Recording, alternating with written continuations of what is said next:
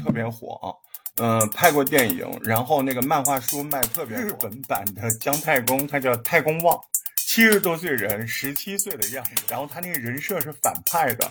哎，一天到晚不干活，我就是有事没事还勾引女妖精。伯邑考他妈妈长得好看呢，所以他是帅哥呀。窈窕淑女，君子好逑。这个窈窕淑女是谁？伯邑考的妈太姒。呃，君子们就周文王。哎，他儿子伯邑考的肉被吐出来之后，变成了一个一个小兔子，一个一个往外。质子团，嗯，在历史上是真的有的，但不是质子，其实是伯邑考。伯邑考为了去救爸爸，做了纣王的这个妲己呀、看着来了这么一个帅哥，还想勾引他，勾引不成，最后陷害他，是这么回事。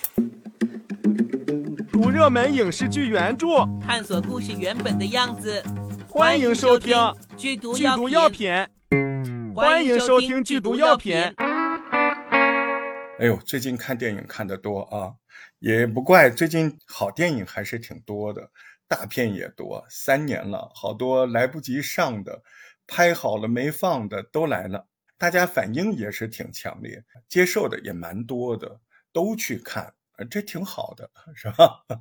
嗯，但是我看的不爽，为什么？我在另外一个节目里就说过，我这人看电影吧，他挑，我喜欢一个人去看。我觉得一个人在电影院里看电影才叫爽，啊，最好呢人不多，哎，就瞅着人家生意不好去看，我就感觉像包场一样，那多爽啊，对吧？那个音响完全的沉浸在剧情当中，最重要的是那一刻你还有占便宜的感觉，不是吧？觉得老值了啊！但是没办法，我最近为什么去看电影？除了电影好看之外，我上一段时间比较忙，陪爸妈的时间很少。对，我告诉你，你不说家人需要陪伴吗？我觉得陪伴家人很好的一个办法就是 陪他们看电影。哎，所以你如果觉得最近跟呃爸妈呀、什么家里人，嗯相处的时间少，行啊，那你去看个电影啊，对吧？花费不多，玩的快活，一家人欢欢乐乐的，对吧？这不是最好的陪伴吗？是不是个好主意？起码我家是这样的，我爸妈还是蛮喜欢我们一家人一起去看电影。啊，那天去看电影之前，我们小侄子也来了，放暑假嘛，嗯，我们就跟他说，哎，我们去看电影啊，啊，你喜欢苏妲己吗？嗯，小侄子就说，我不喜欢苏妲己，我喜欢李白。我妈还在那说，哎呦，长大了啊，什么都懂啊，你是要去看《长安三万里》吗？小侄子说什么《长安三万里》？然后我我就跟我妈说，你不明白他啊、他的妲己不是你的妲己，哎，他的李白也不是你的李白。然后小侄子就说了，嗯，妲己又不好玩，我玩过妲己的，啊、妲己我反正不喜欢，我喜欢玩李白。你明白了哈？我妈还没明白呢。现在你找那十几岁小孩，你跟他说李白，说妲己，那他第一反应肯定是王者荣耀。是游戏，对，所以你看，现在国家说这个要把这些传统的文化拍成电影，怎么样？我觉得挺好的，真的。要不然你看我们小侄子说的这个话，挺吓人的吧？是不是？哎，你你别看咱们不重视，人家重视的很。我们老祖宗这些好东西自己都没重视，但是你国外的重视的很，真的相当的重视，特别是你像日本、韩国。啊，对中国的这些东西，传统的文化，人家看重的要死，人家而且还不是你想象的那样的，就是真的融入他们生活的。我我给你讲个故事啊，这个故事跟圣诞节有关啊，《封神演义》怎么跟圣诞节有有关？呃，我想一下啊，二零二一年，呃，十二月二十几号就快到圣诞节了。日本媒体呢就报道了一件非常有趣的事情。首先是日本的宫城县、多贺、还有岩府、还有利富町这三个城市的图书馆，哎，就说都收到了一个大大的这个圣诞袜，里面是钱啊，是谁送的呢？他有署名，这个人叫太公望，啊，就姜太公那个太公，望是希望的望。啊，太公望，他是个匿名人士的捐款，虽然他有名字，这名字一看就是写着玩玩的啊。那这个人这个袋子里有多少钱呢？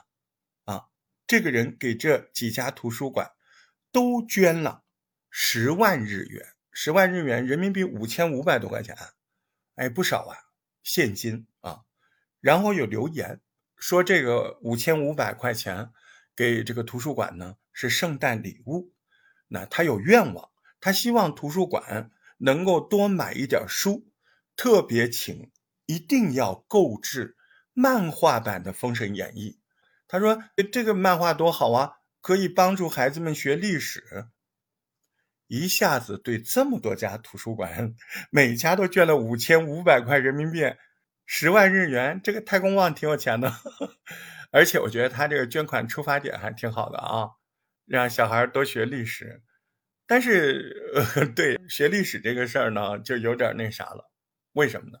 因为日本的那个漫画《封神演义》，它跟真实的《封神演义》，它是有改编的，而且改编还蛮大的。他说的要购置的那个漫画《封神演义》，是日本的漫画家藤崎龙根据那个叫什么安能那个作家他翻译的，呃，文库版的《封神演义》改编的。最早呢是在一九九六年，呃，日本有一个非常火爆的漫画杂志叫《周刊少年》，对，在那个上面开始连载，一直连载到两千年才结束啊！而且它也出了单行本，单行本是二十三卷呢。这个单行本卖的非常火爆，所以在一九九九年的时候，在日本这个漫画的日本版的《封神演义》还被改编成了动画。叫做《仙界传》，《封神演义》啊，《仙界传》。嗯，现在到我们豆瓣上来看，那个日本版的这个《仙界传》《封神演义》，它分还挺高的呢，在豆瓣上分还还有七点七。因为是改编于《封神演义》，所以漫画的大体剧情啊，还有世界观，但是它不是全部，它是遵循了一小段，就是大家最熟的，呃，周武王伐纣这个故事。现在你回头看看啊，那这个作品的主人公名字啊，他叫什么名字呢？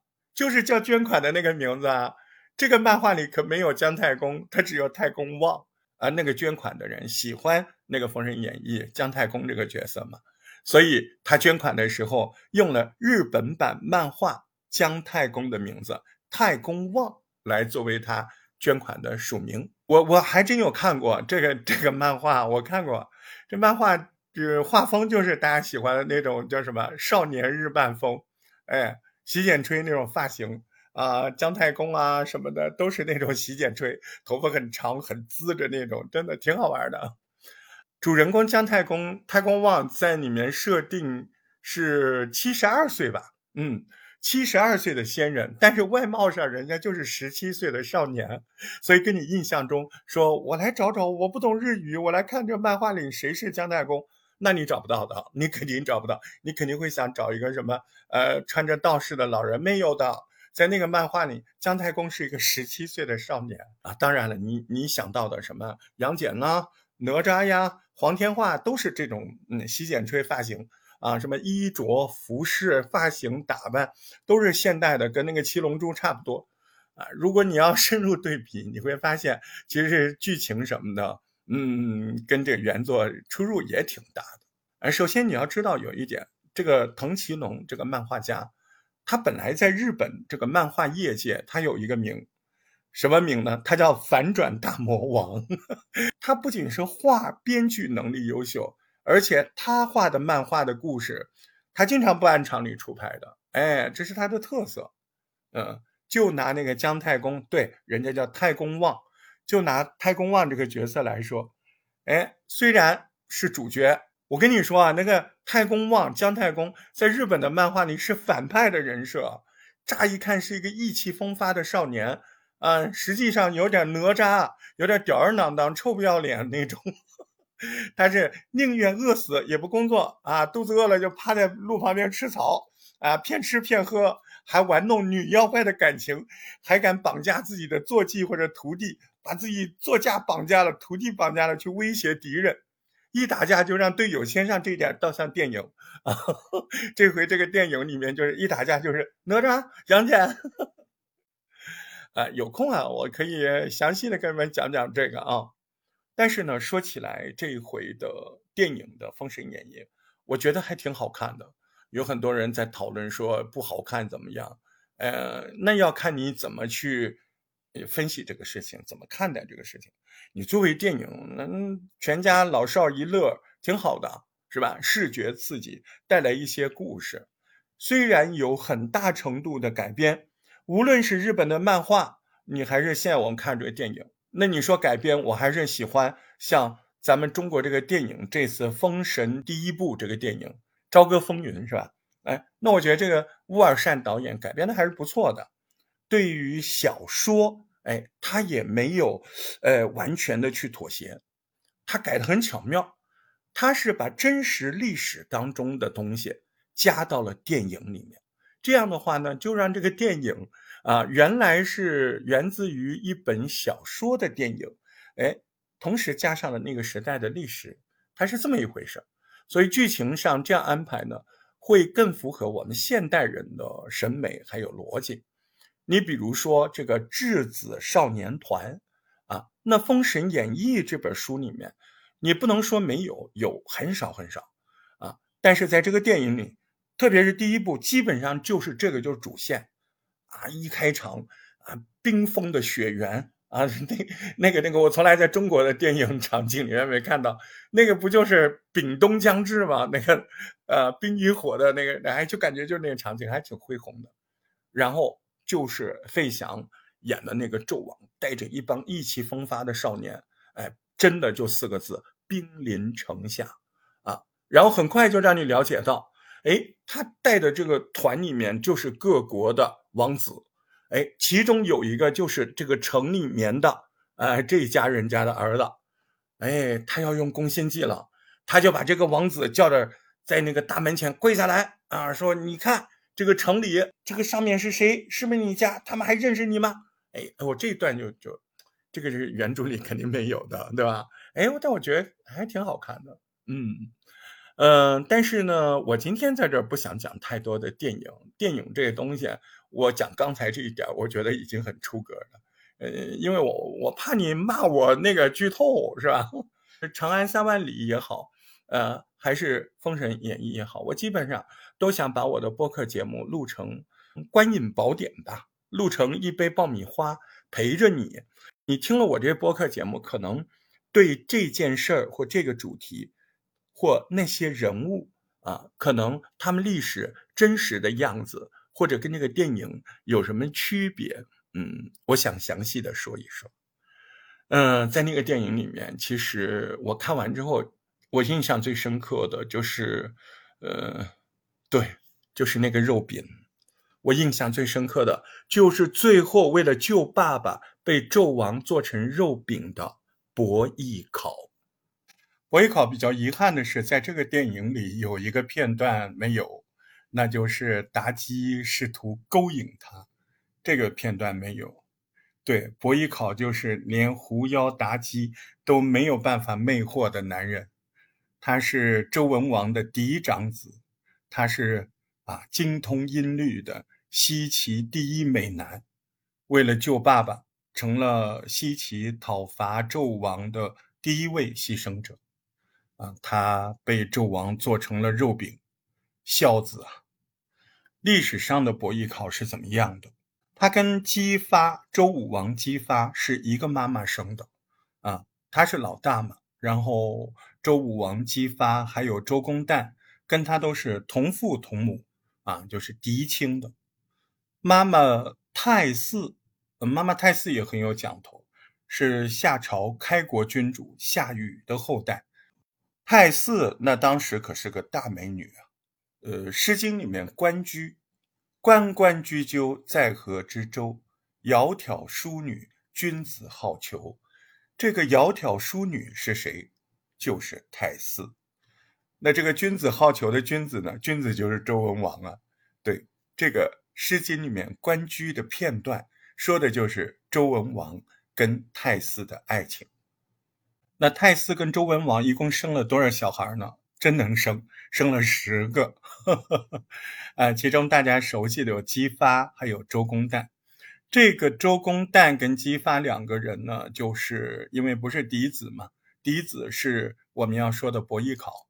那周公旦和姬发，嗯，姬发、姬旦两个人就陪着周文王姬昌啊，辅佐朝政，左膀右臂。嗯，那嫡子伯邑考嘛，就是未来是要继承王位的。这个周公旦要说一下啊，他叫姬旦，对不对？这名字挺好玩，是吧？啊，那周公旦其实很有讲头，有两点：一点叫周公解梦，一点叫行周公之礼。哎，这两个俗语说的都是周公旦啊，因为这后面我们可能涉及到它的内容很少，哎，在这里就跟你讲一讲。经常我们说行周公之礼，这是什么意思？行周公之礼啊。这个意思有点开车呀，啊，那么真正的行周公之礼已经被影化成了现在就是男女之间那件事儿，夫妻之间那件事儿啊，对，就是床上那个啥，被大家笑称为叫行周公之礼。那为什么呢？周公旦在辅佐爸爸管理国家的时候，为人民制定了很多生活的秩序、标准、条例啊。这个就是后来的礼嘛，礼就是规矩嘛，啊，那么在这里面细到什么程度呢？就好比你什么时候祭祀，怎么过节啊，什么时候插秧，啊，男女怎么结婚啊，怎么保媒？你关于男女怎么结婚，那就有七道，叫周公七礼，啊，从怎么。啊，派媒人去你们家说媒，到双方家长啊怎么见面，然后怎么掐这个 生辰八字，哎，怎么拜堂，怎么结婚，怎么洞房，对，到那个第七步，他写的都太细了，哎，这个先脱什么衣服，哎，谁在左边右边，具体怎么开始这个运动，是不是不能再说了啊？再说这个节目录不下去了，啊。那这个就是真实的历史嘛？那后来呢？大家就把这件事儿叫做笑称为行周公之礼。当然了，有些人他呃困了，他跟你开玩笑，他说我要去找周公了，那不是这个意思，那是另外一个意思，就是周公解梦那个意思。这个周公旦呢，他和他的爸爸姬昌，他们都很擅长周易八卦这个东西。他为什么后来叫周易？我待会儿会跟你说。周公旦也很擅长来解析你的梦会映照着未来什么样的情况。在当时的生活中，他们可能为旁边的人解析了很多关于梦对应着可能对应着什么。那你要知道，在王朝里说这些话，旁边都有记录，呃，记录下来怎么解梦的。那周公解梦是不是周公旦写的呢？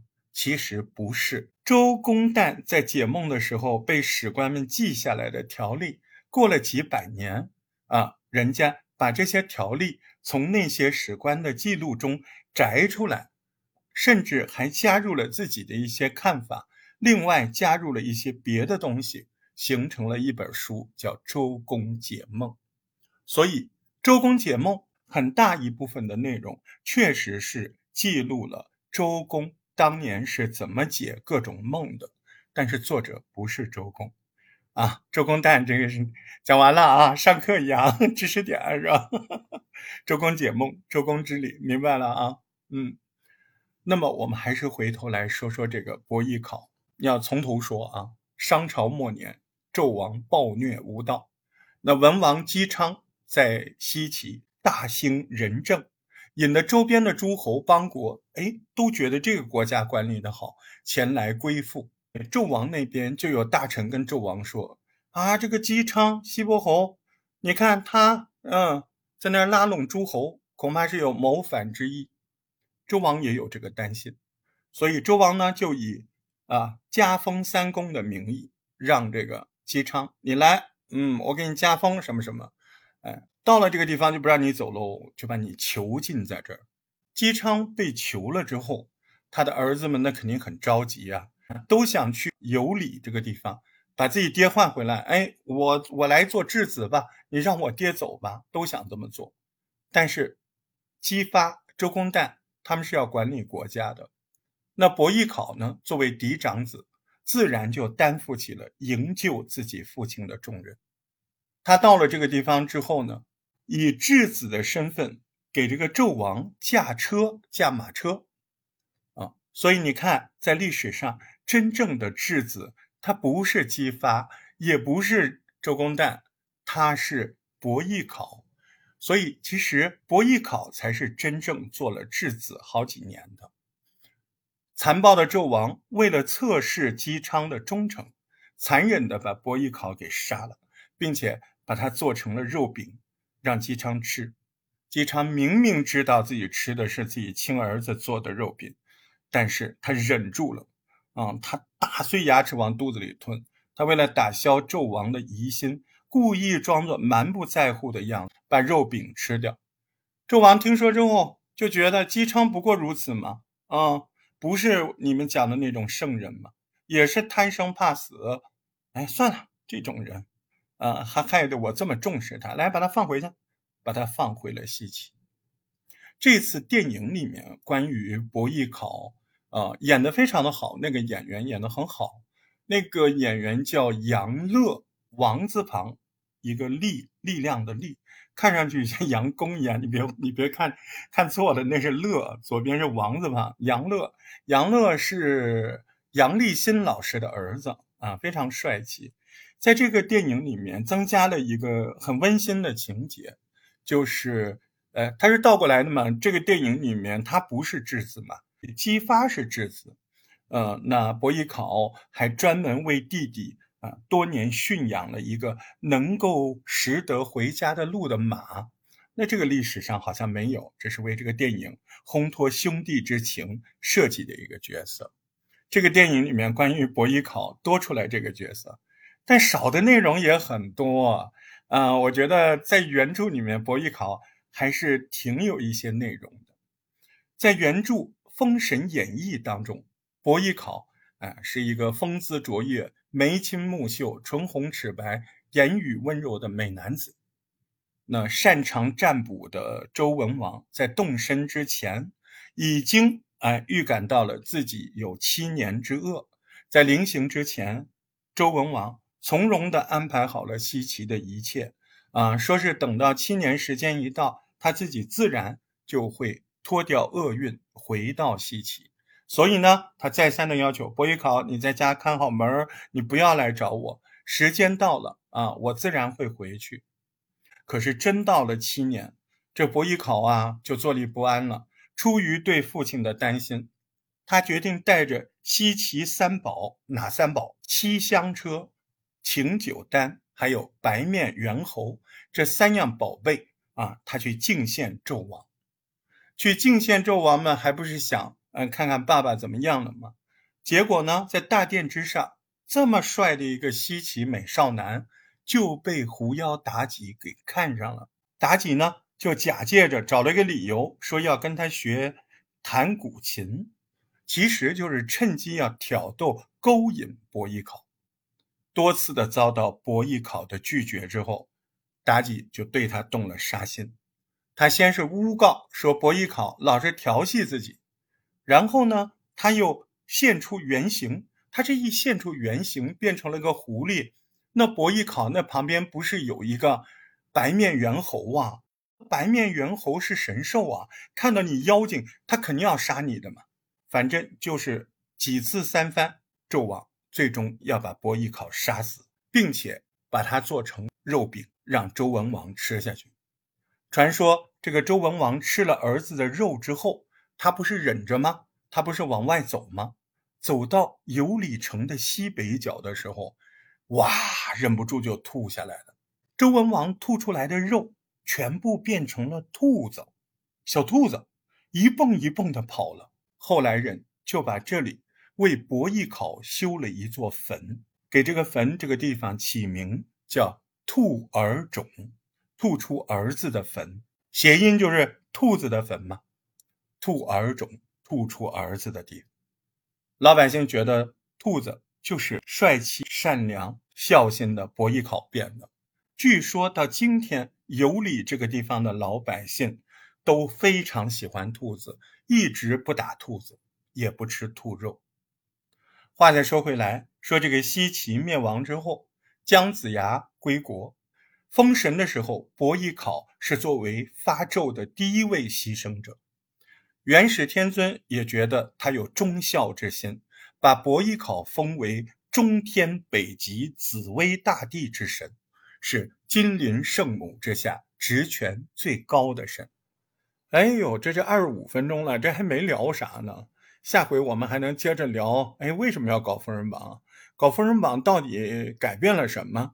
哎，这些神仙们都在想什么啊？还有这个姜子牙、周文王，哎，他历史上到底是怎么回事？哎，激将联盟又是怎么回事？哎，真的有这些事儿吗？为什么说纣王过了之后再无人皇了呢？哎，下回我们继续聊《封神演义》啊！哎，记得给我留言、点赞、留言。嗯，下回再见。感谢收听剧毒药品，期待你的留言和订阅。如果有打赏就更好了。这个专辑里还有好多以往的节目，都很精彩呢，记得去听哦。